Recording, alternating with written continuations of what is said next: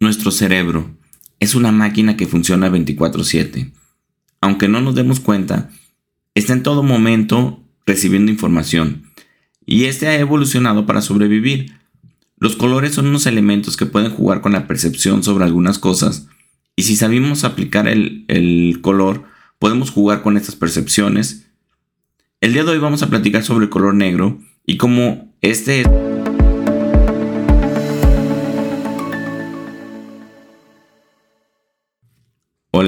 bienvenidos a Trinum Arquitectura, el podcast donde encontrarás todo lo que debes saber para diseñar y construir el proyecto de tus sueños. Yo soy el arquitecto Enrique Ochoa, director de Trinum Arquitectura, y hoy vamos a hablar sobre el color negro. Pero antes, como siempre, te invito a que visites mi otro proyecto que estoy seguro que vas a encontrar muy interesante. Es Diario de un Arquitecto. Es mi blog personal donde comparto todo lo que aprendo, lo que pongo en práctica y los diferentes proyectos que tengo para ayudar a otros arquitectos a que liberen su potencial. Este lo puedes encontrar en www.arceochoa.com. Ya entrando en el tema que tenemos el día de hoy, eh, mira, ya habíamos hablado sobre cómo existen diferentes estímulos que, externos que pueden afectar y generar ciertos sentimientos y despertar partes de nuestro cerebro que nos ayudan a ser más o menos creativos. Eh, nuestro cerebro es una máquina increíble que siempre está funcionando la mayor parte del tiempo no nos damos cuenta que está funcionando.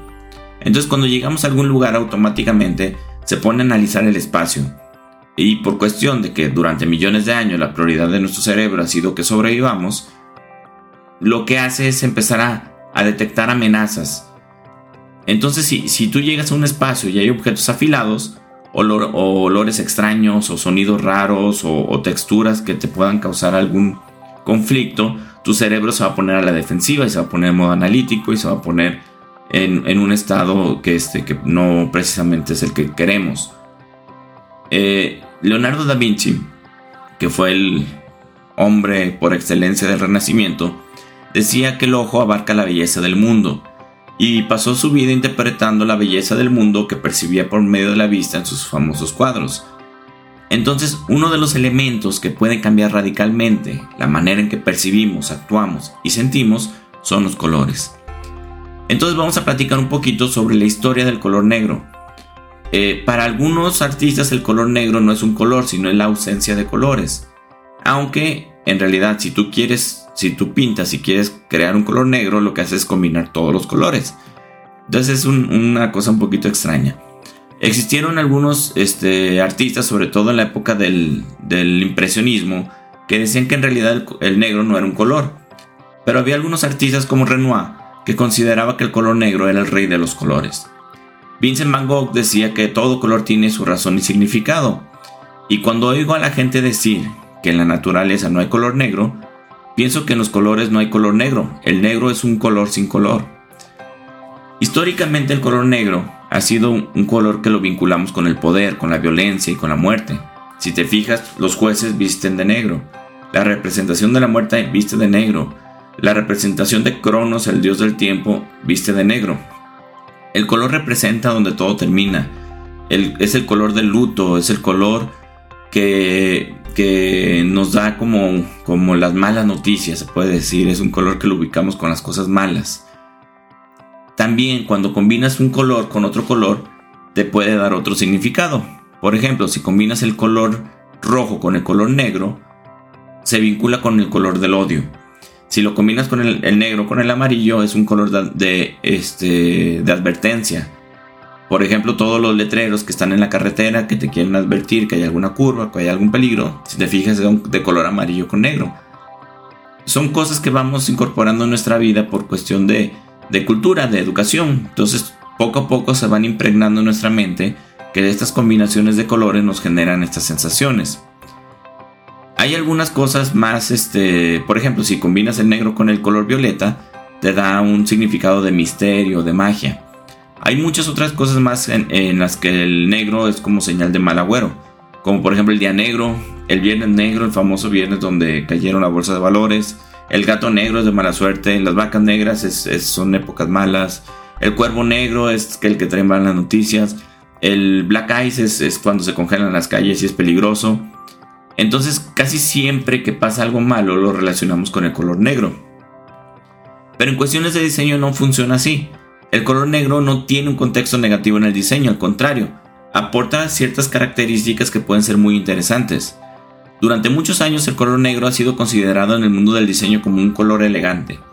Por ejemplo, Christian Dior dice que la elegancia es una mezcla de distinción, naturalidad, esmero y sencillez. Eh, Versace dice que el negro es la quintesencia de la simplicidad y la elegancia. Donna Karan dice que si visto de negro día y noche y siempre queda bien y ayuda a subrayar la personalidad. Entonces, el negro es un color que puedes utilizar de, manera elegante sin arriesgarte. Los trajes más elegantes, el frac, el smoking, por ejemplo, son siempre negros. El black tie, por ejemplo, significa smoking en, en Inglaterra. El white tie significa vestido largo para las damas y un frac para caballeros. Por ejemplo, James Bond siempre que se pone un traje elegante es un smoking casi negro, aunque es un azul medianoche, que es muy parecido al negro. Eh, Coco Chanel, el pequeño negro sustituía el vestido de seda hasta los pies, impulsó los vestidos largos y cortos. Coco Chanel decía que tres cosas necesita una mujer, una falda negra, un pullover negro y un brazo de un hombre que la quiera. Entonces, si te fijas, en, el mundo del diseño, al contrario, el negro es un, color muy, muy este, versátil y muy utilizado y que es, es muy bien visto en cualquier momento. En el diseño de interiores, por ejemplo, los muebles, de, los muebles negros dan una sensación de que son angulosos, duros y pesados. O sea, si tú ves un mueble negro, puede que sea muy cómodo, pero tú a simple vista y a percepción vas a creer que es un mueble duro. Pero también es un, color que se ve muy elegante y muy sofisticado. El, el, problema de los muebles negros es que cualquier manchita, cualquier tañoncito pierde esa sensación de elegante. Entonces cuando son nuevos se ven muy bien, pero poco a poco van perdiendo eso. Es un color elegante y sofisticado. Cuando pintamos un espacio de negro, los espacios se ven más, más pequeños. Si tienes muebles negros, lucen mucho, pero se ven más pesados y macizos, y sobre todo si tienes un fondo blanco con muebles negros, pues lucen más. Entonces el problema que tenemos con el color negro no, no es este... Es precisamente esto, de que, que el negro muestra desperfectos de manera muy rápida.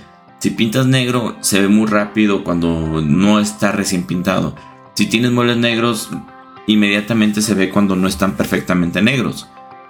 Entonces, ese es uno de los problemas. Y el otro problema es que los muebles negros dan la percepción de que son un poquito más incómodos, aunque no lo sean. Entonces, eh, por ejemplo, cuando, cuando escribimos, cuando leemos un libro, si te fijas, el color negro sobre un fondo blanco es más fácil ver las letras que cuando tienes el color blanco y el color negro. Al revés. ¿Por qué? Porque el negro es un color que resalta y el blanco es un color que se pierde. Durante el modernismo el color negro y su contraste con el blanco fue, fue el famoso símbolo del menos es más de Mies van der Rohe. Y una prueba de esto es que si te fijas todos los edificios de Mies van der Rohe, así los más importantes, son completamente negros. Y tú puedes ver hasta ahorita un edificio de Mies y no, no te vas a dar cuenta que ese edificio ya tiene casi 80, 90 años. Entonces es un, color que da tanta sofisticación que, puede perdurar y que no pasa de moda y que se sigue viendo sofisticado durante el paso del tiempo. Otra cosa también es que el color negro es un color que relacionamos con la tecnología. Si te fijas las, las pantallas, las televisiones, este, los dispositivos, audífonos, muchas de las cosas de tecnología vienen en color negro porque lo relacionamos con la tecnología y lo relacionamos también con, lo moderno y con, lo actual. Eh, hay una anécdota muy interesante que leí este, ahora que estaba investigando sobre esto, que en una empresa había unos empleados que tenían que cargar unas cajas con papeles, con archivo, desde un lugar hacia otro. Y estas cajas eran de color negro. Y la gente siempre se quejaba que eran unas cajas muy pesadas y que les costaba mucho trabajo eh, trasladarlas. Entonces, este... En lugar de, de que, ellos querían que contrataran a alguien para que cargaran las cajas, lo que hicieron fue cambiar de color. En lugar de tener cajas negras, eran cajas blancas y se solucionó el problema. ¿Por qué? Porque la percepción de la gente es de que las cajas blancas eran más ligeras que las cajas negras, aunque eran exactamente lo mismo. Entonces, si, te fijas, el, color puede jugar con tu mente y puede jugar con la, la manera en que percibes las cosas. El negro influye en muchas cosas y puede ser bien utilizado con sus pros y con sus contras y con todo lo que quieras. Un espacio negro a lo mejor puede ser deprimente, pero pues a lo mejor lo que necesitas es un espacio más, más, este, más elegante. Entonces tenemos que aprender a jugar con los colores pues, para poder este, llegar a, entenderlos y para poder generar las sensaciones que queremos generar.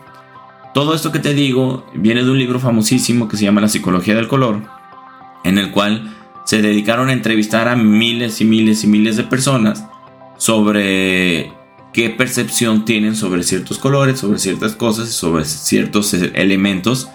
Este y fueron creando sus conclusiones dependiendo de lo que la gente les iba diciendo. Ellos pusieron los, colores, los colores primarios y luego este, hicieron las combinaciones de colores y les fueron preguntando, oye, pues tú qué opinas de esto, qué opinas de esto, qué, te, qué sientes, para qué esto. Y en la acumulación de toda esta información crearon este libro bastante interesante que puedes encontrar en cualquier librería y que vale mucho la pena. Entonces, pues eso es todo por hoy. Muchas gracias por escucharme el día de hoy. Eh, te agradezco mucho tus valoraciones, likes. Eh, no olvides de suscribirte al boletín para que te llegue eh, nuestros correos que, que, estamos mandando ahí periódicamente con tips y con cosas que te puedan servir para, para desarrollar tus proyectos. te recuerdo que nos puedes encontrar en redes sociales como Facebook, Instagram, Twitter, LinkedIn, YouTube y cualquier reproductor de podcast. Espero que algo de lo que dijera hoy te sirva para tu desarrollo personal y profesional. Y te mando un fuerte abrazo.